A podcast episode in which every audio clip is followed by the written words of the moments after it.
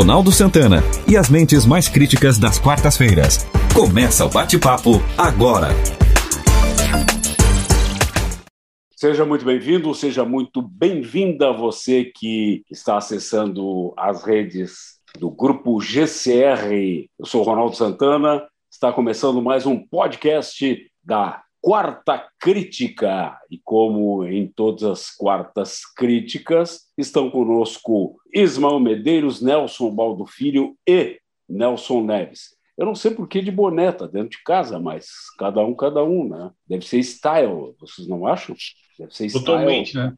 Totalmente. Style, novamente. Ah, vocês, vocês, não, vocês não entendem. O homem é, de cuca é, fresca, é o homem de cuca fresca precisa aquecer as ideias. É, muito bem. E eu estava me lembrando daquele aquele cardigan que ele tem de jockey, lembra? é. como, como esquecer daquilo? Impossível.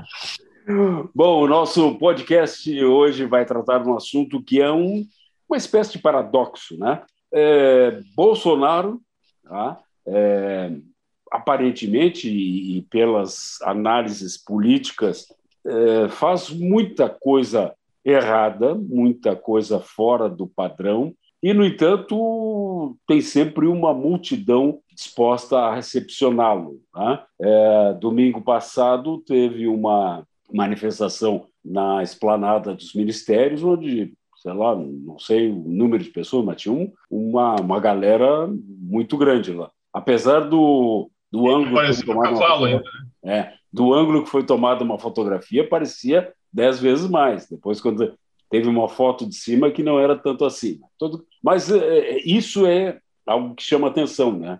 O, o Bolsonaro é, xinga a China, é, é, não usa máscara em público, é, promove aglomeração desautoriza ministros e as, as pessoas ainda continuam gostando da, dele, uma parte pelo menos. Se bem que já existe uma, uma, uma pesquisa que diz que mais de 50%, 50 dos pesquisados, tá? não dá para a gente generalizar, mais de 50% dos pesquisados é a favor do impeachment. Por que acontece isso, Nelson Neves? Como é essa, essa, essa dicotomia é, do Bolsonaro fazer as coisas erradas e, é, ao mesmo tempo, ele ter essa, essa popularidade ainda? Boa noite a quem nos ouve, Ronaldo, Nelson, Ismael.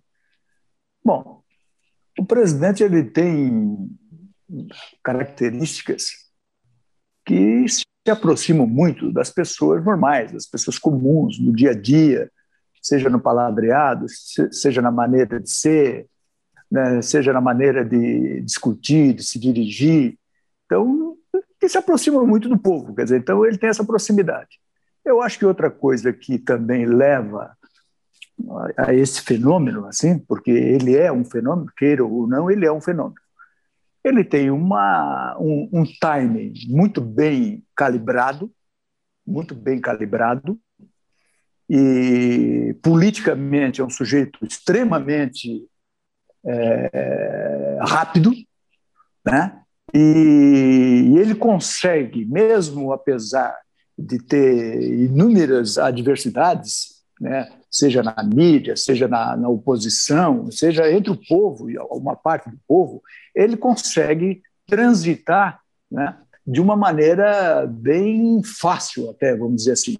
Né? E ele é um cara, ele é um ser político. Ele é um ser político. Ele tem, ele antevê muitas coisas que os outros só percebem depois que ele já fez.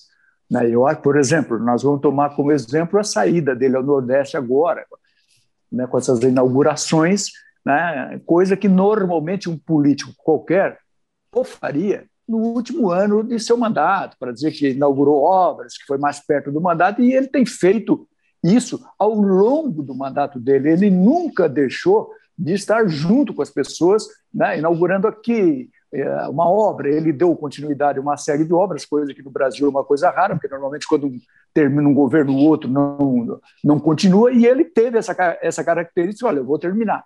E, de fato, tem terminado uma série de obras. Né? Se foi ele que fez? Não, mas ele está terminando. E isso é o que importa para muita gente. O cara veio aqui e terminou os 50 quilômetros que estava faltando, fez a ponte que tava, e não estava terminada. Quer dizer, então, eu vejo nele, apesar de dele ter essa característica muito assim popular, ele tem um time político, uma inteligência política que o leva a arrastar essas multidões que tem atrás dele. Vocês concordam com isso, Ismael e Nelson? Eu tenho, eu acho que tem, eu acho que isso aí tem, tem o que o Nelson falou, é evidente que tem fundamento. O que eu, eu, eu vejo duas razões no meu modo de entender e de ver o porquê dessa, o fato dele, dele arrastar multidões. O primeiro é o fato que ele é, ele é antítese do, da esquerda. Isso ia ficar muito caracterizado.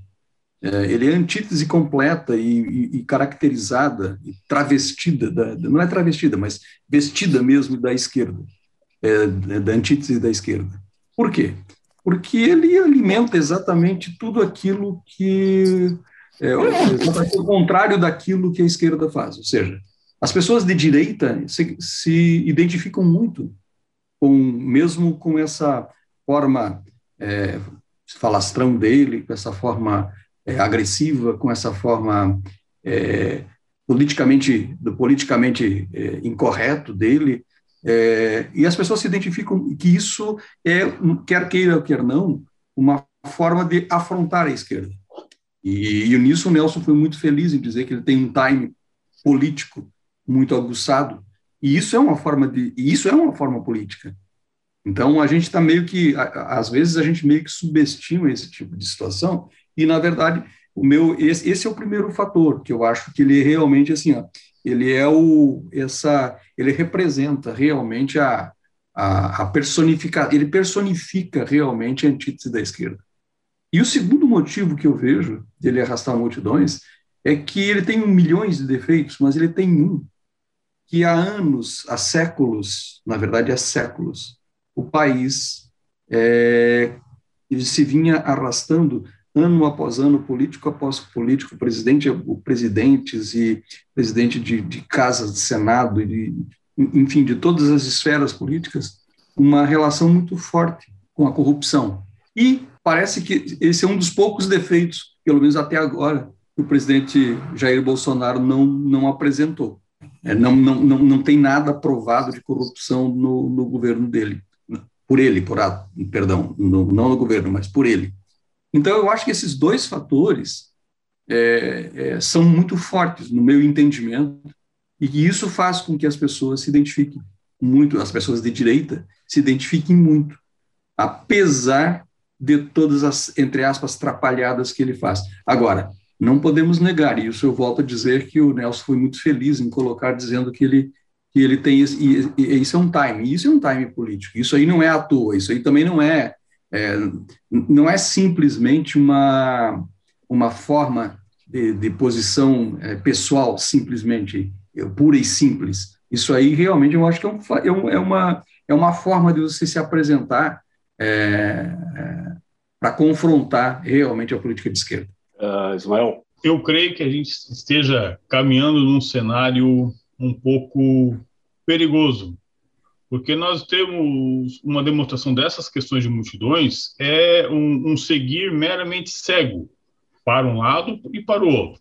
Nós temos o, a relação antagônica ao Bolsonaro, que é o, o, o Lula, o, fenômeno lulismo, enfim, que também é, arranca multidões, que também é, faz aí um, um sucesso no seu discurso, para as pessoas que têm a sua que, que se identificam com aquela fala, né?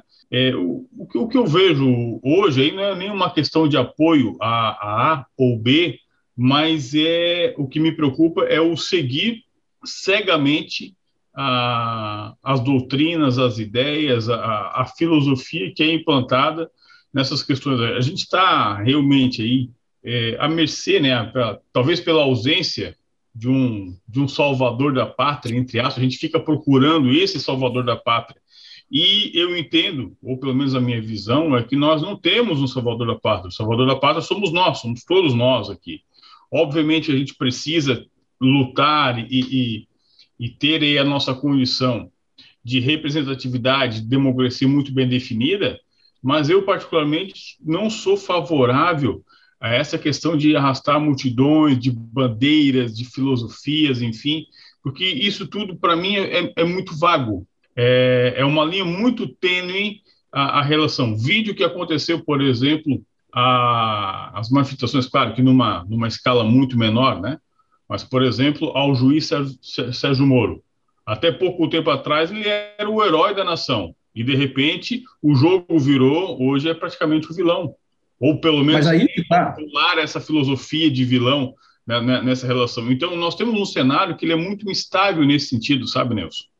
Até pouco tempo atrás, muito pouco tempo atrás, o, nós tínhamos aí, por exemplo, o ex-presidente Lula, que saiu com 60, quase 80% de aprovação no seu segundo mandato, tanto que fez o seu sucessor, e era praticamente um, um deus, né?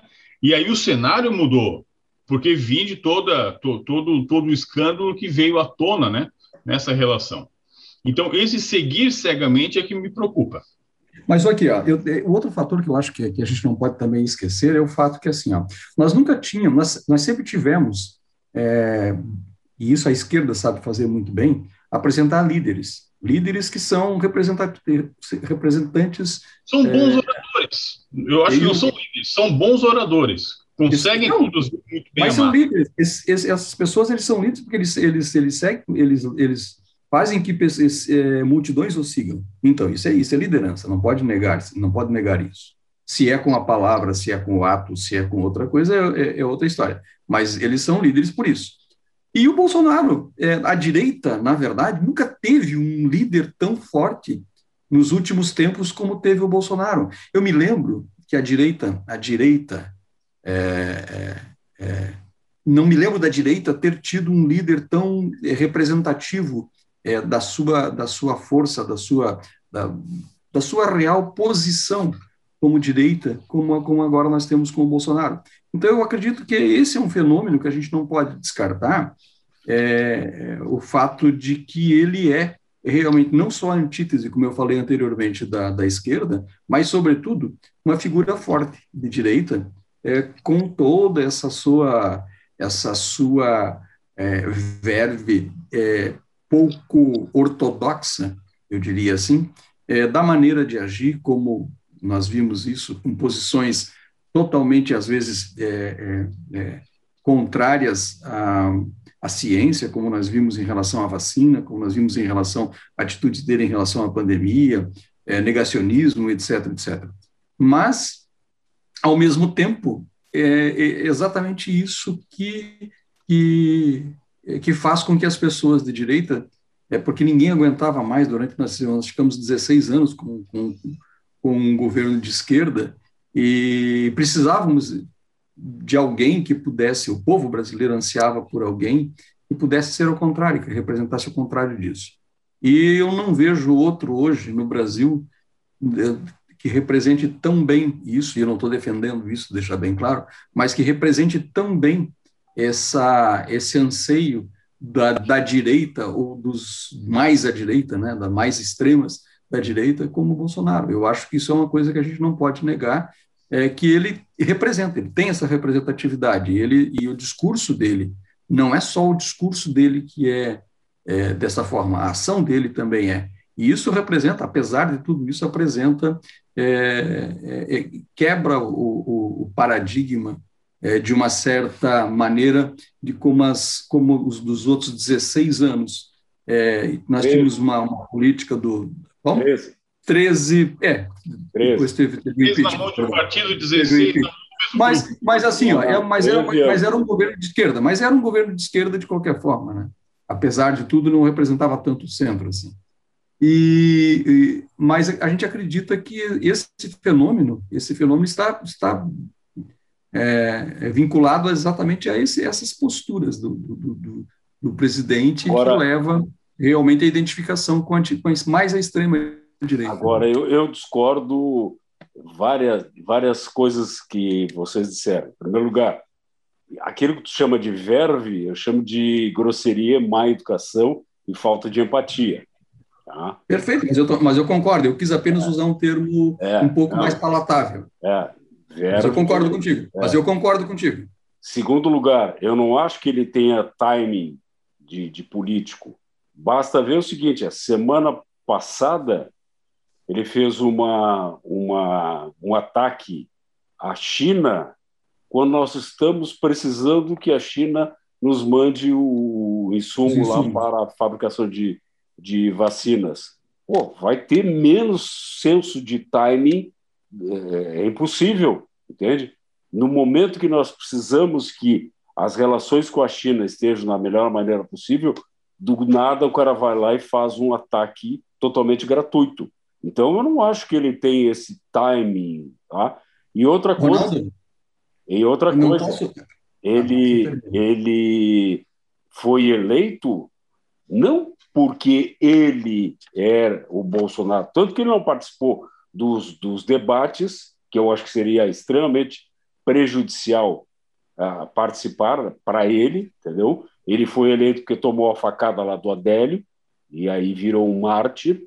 Então, eu não acho que, que eu, eu, pelo contrário, acho que é um homem que, é, pelo, pelas atitudes que está tendo hoje, que vem tendo durante todo o seu governo, olha, é, é, é um caos. É como hoje o, o esse chanceler Ernesto Araújo teve na CPI e disse ah, nós fizemos isso, fizemos aquilo, nós tentamos aproximar da China, e tem artigos do cara falando em comunavírus, falando uma série de coisas.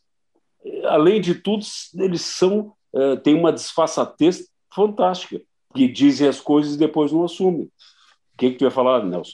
Uma tendência não, o, que, o, que, o, que eu né? queria dizer, o que eu queria dizer é o seguinte, assim, ó, que apesar dessas atitudes e, e atitudes totalmente e, e não só intempestivas, como extemporâneas e, sobretudo, prejudiciais à política é, de relação das relações exteriores, mas isso, ainda mesmo assim, ainda assim, ela, ele tem uma representatividade das pessoas de extrema, que tem muita gente no país hoje, e a gente não pode esquecer disso, e muita gente que acha que o vírus foi criado em laboratório e usado com outra intenção.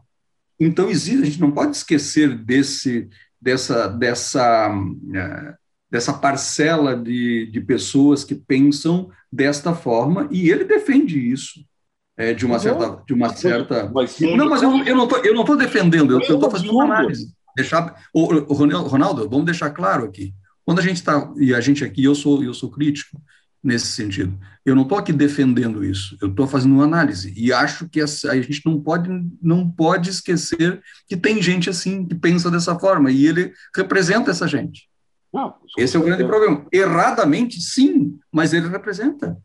E por isso. o mundo inteiro. Ô, Nelson, isso, isso não é um fenômeno brasileiro, isso é um fenômeno mundial. Tu vai em qualquer país, tem um monte de cientistas dizendo que isso foi criado em laboratório e espalhado pela China. Ah, isso é uma estupidez, né? Isso é uma aliás, estupidez completa. Nelson, isso é uma estupidez Nelson. completa, o Não, não, tá, não, tem, não é estupidez nenhuma, não. É sim, não. Vocês, não, não. vocês voltam na história, vocês voltam na não, história. Não, não, não, é Nelson. Nelson, quando, por favor. Quando o socialismo... Espera um pouquinho. Quando o socialismo... Vocês têm que analisar o socialismo, de uma certa maneira. Quando a, a coisa estourou, o grande fenômeno era Marx. O que é que Marx da, criou? E, e, e introjetou isso na sociedade.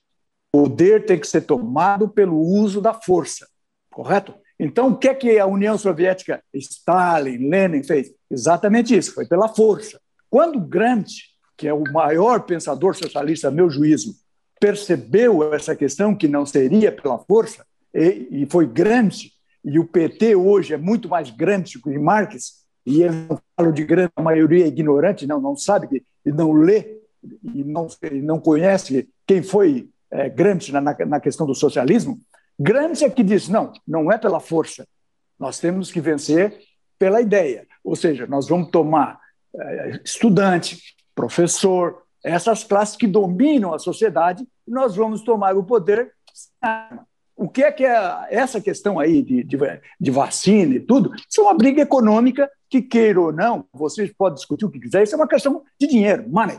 Só. O dinheiro, dinheiro puro. Tá, quem está ganhando dinheiro? A China está ganhando dinheiro, um monte de gente está ganhando dinheiro. Então, não é aqui no nosso país. O nosso país é, é o quarto país que mais vacina no mundo. Dos países que não têm insumo, é o primeiro do mundo. Tu está entendendo? Então, eh, quem é que está na nossa frente? China, porque tem o insumo. Índia, porque tem insumo. Estados Unidos tem insumo. E o Reino Unido agora, porque tem insumo e passou na nossa frente, porque nós estávamos na frente deles. Quer dizer, então, esse é o grande lance. Não, a, a guerra não vai mais fazer com tanque, com, com jogar bomba. Não.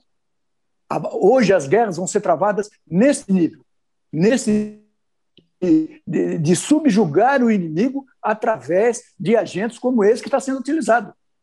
Não, Nelson, por favor. Aquece as economias eu, eu, e tu que tem dinheiro... Não podemos subestimar. Nelson, a gente está subestimando tá acontecendo em vários todos os outros mundo, países. Não estou nem falando do Brasil.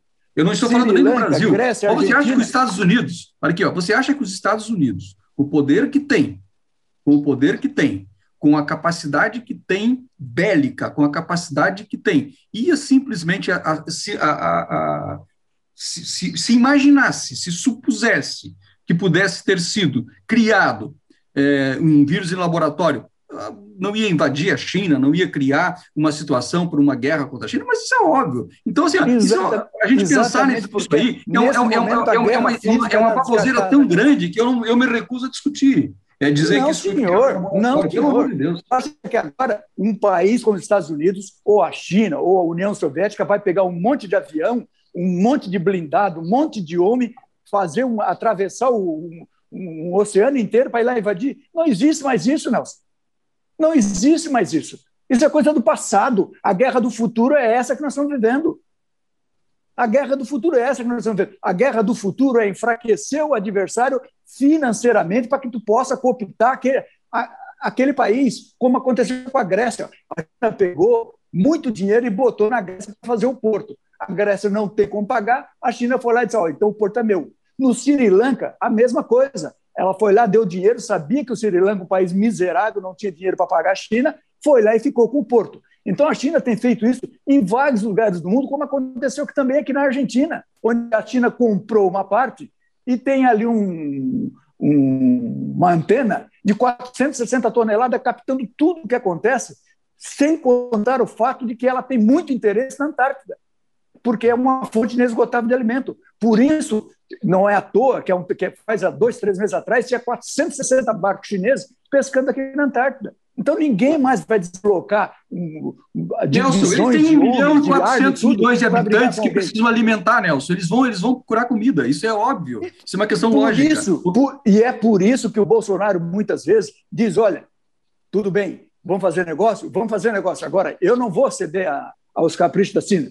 Vocês acham, ah, precisa da China? Precisamos, não estou dizendo que não. Agora, a China precisa de nós, a França precisa de nós, porque a França não tem que comer tanto é verdade que, se tu olhar agora a, a nossa balança comercial com a China, com a França, a França comprou duas vezes mais do que comprava, porque eles precisam comer. E a China não vem, vem contar a história aí que, ah, porque nós precisamos da China, porque a China. A China precisa de nós, senão morre de fome, meu filho.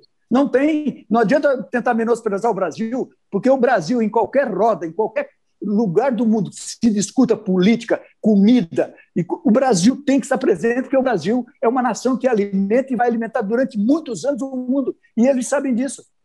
Mas, mas daí, isso é verdade, que o, o, o país é importantíssimo e, e, pode, e, é o celeiro do mundo, não tenho dúvida disso também. O problema é, daí a dizer que a China inventou um vírus, criou um vírus para disseminar no mundo, pô, ah, por favor. E, não, não, e, outra coisa, aí, aí dá mas é mais... é aquela velha coisa, né? Mais... Eu penso assim, tu pensa diferente. Mas né, quem é que está certo? Não sei, eu, eu, eu penso assim. Como muitos cientistas do mundo pensam, como tem muitos cientistas que pensam o contrário. Agora, quem é que tem certeza de alguma coisa? Pois ah, nós temos há um ano e meio aí em volta desse vírus, ninguém sabe nada, médico não sabe nada, cientista não sabe nada, está todo mundo voando ainda. O... Bom, mais razão eu vejo para se manter uma política de boa vizinhança com os, com os chineses, mas cada um, cada um. Chegamos ao final do nosso podcast. Nelson Neves, Nelson Baldo Filho, Ismael Medeiros, obrigado por estar com a gente.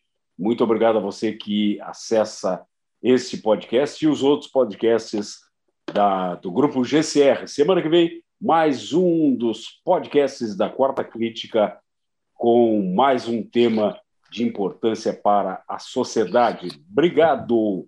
Até lá. Você ouviu o podcast Quarta Crítica. Apresentação de Ronaldo Santana. Participações de Ismael Medeiros, Nelson Neves e Nelson Ubaldo Filho.